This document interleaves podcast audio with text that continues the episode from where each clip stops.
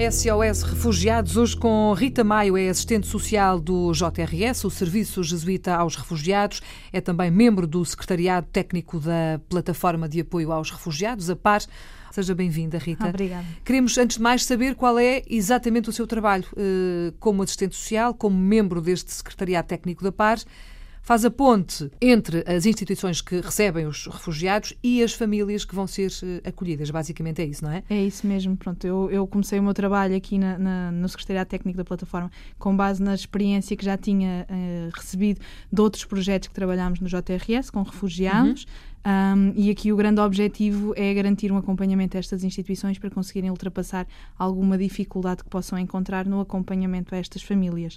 Uh, e ao mesmo tempo também conseguir garantir, através das informações que nós temos pelas instituições anfitriãs sobre as mais-valias que estas instituições têm para oferecer uhum. e o perfil das famílias, garantir um bom encontro entre as duas, as duas partes, para com isso garantir aqui um acompanhamento por dois anos bastante produtivo. Uhum. Quem é que se pode candidatar? Quem é que se pode, eh, não sei se é inscrever, se é uhum. é dizer nós estamos preparados, nós queremos? Que instituições? Como é que isto funciona, Rita? É assim, qualquer instituição que consiga garantir aqui um bom acompanhamento a uma família de refugiados pode se inscrever através do, do site da, da plataforma uh, pode manifestar esse interesse e tem que garantir uh, acompanhamento a nível de aprendizagem do português, uh, a integração no mercado de trabalho, apoio médico, apoio à educação tem que ajudar também a nível da habitação, garantir um espaço onde a família possa ficar durante os dois anos uhum. de acompanhamento e garantir alimentação e vestuário, principalmente para a fase inicial em que a família vem sem nada. Se isto não for assegurado, nós não pretendemos que estas instituições sejam instituições anfitriãs, mas sim podem ser instituições de acompanhamento a outras. Agora, se conseguirem garantir isto, era ótimo. Nós estamos sempre a precisar de mais instituições. São essas que fazem falta, não é? Sim, e garantir com isso um acompanhamento a estas famílias. Até porque, eh, enfim, inicialmente aquilo que se dizia é preciso ter um lar, uma casa para os receber.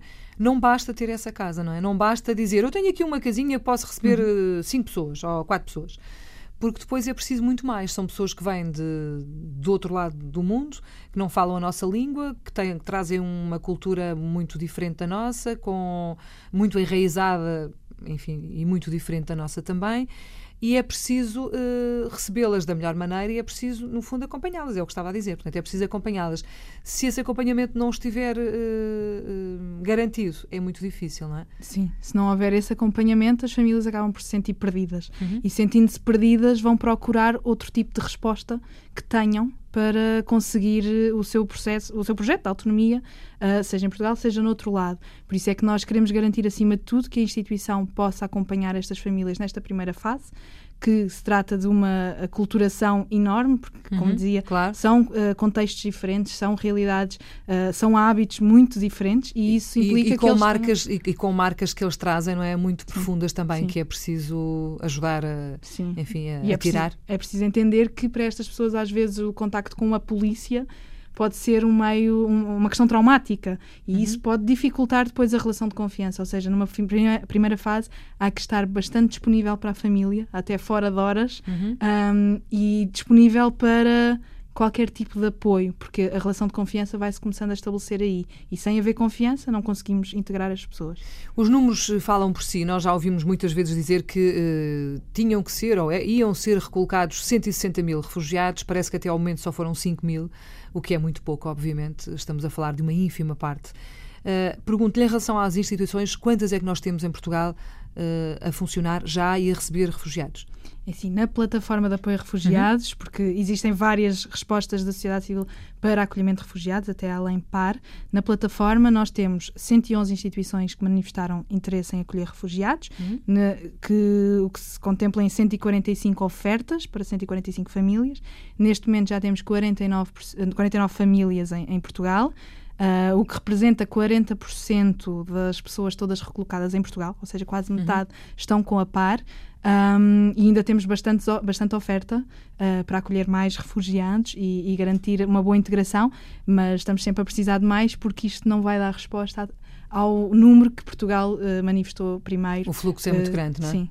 Inicialmente vinham a conta-gotas, ou nem vinham, não, andámos aqui meses à espera, é agora, afinal não é agora, é para o mês que vem, mas finalmente começaram a chegar.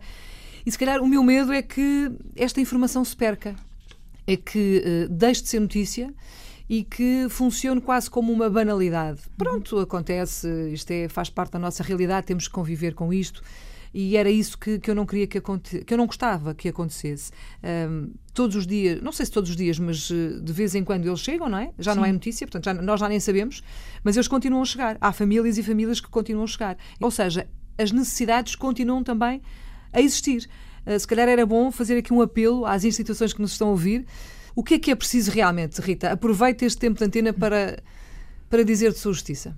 Nós precisamos neste momento de instituições que estejam mesmo disponíveis para acolher. Estas famílias estão super interessadas em integrar-se, estão super interessadas em aprender o português.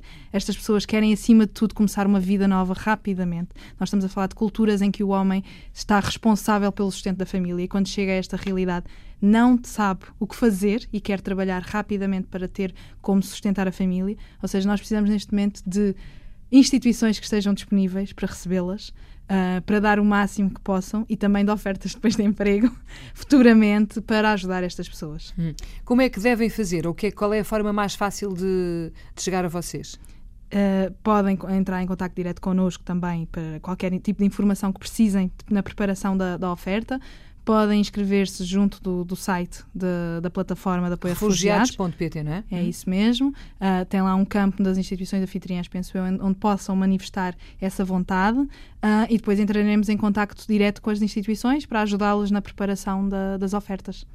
Muito bem, Rita, uh, agradeço o facto de ter vindo à Antena 1. A Rita Maio é assistente social do JRS, o Serviço Jesuíta aos Refugiados. Está muito ligada também ao Secretariado Técnico da Plataforma de Apoio aos Refugiados, a PAR, e foi por isso que aqui veio hoje. Havemos certamente de voltar a falar. Rita, obrigada. Boa Obrigada. Tarde. Boa tarde.